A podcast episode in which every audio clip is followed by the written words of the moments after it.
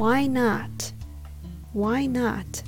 は何々しないとか何々してみたらという意味です。Why not use my car so everyone will fit in? 私の車使ったらどうそうすればみんな乗れるよ。Let's go out for sushi dinner tonight. Yeah, why not? 今日は夕食に寿司でも食べに行くうん、いいじゃない What's your favorite food? I love food.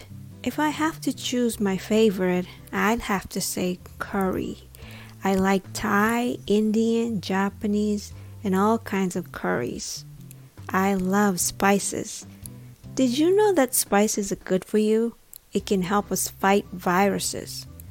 So why not drink some chai tea with lots of good spices for your immune system? Take good care of yourself, okay? See ya.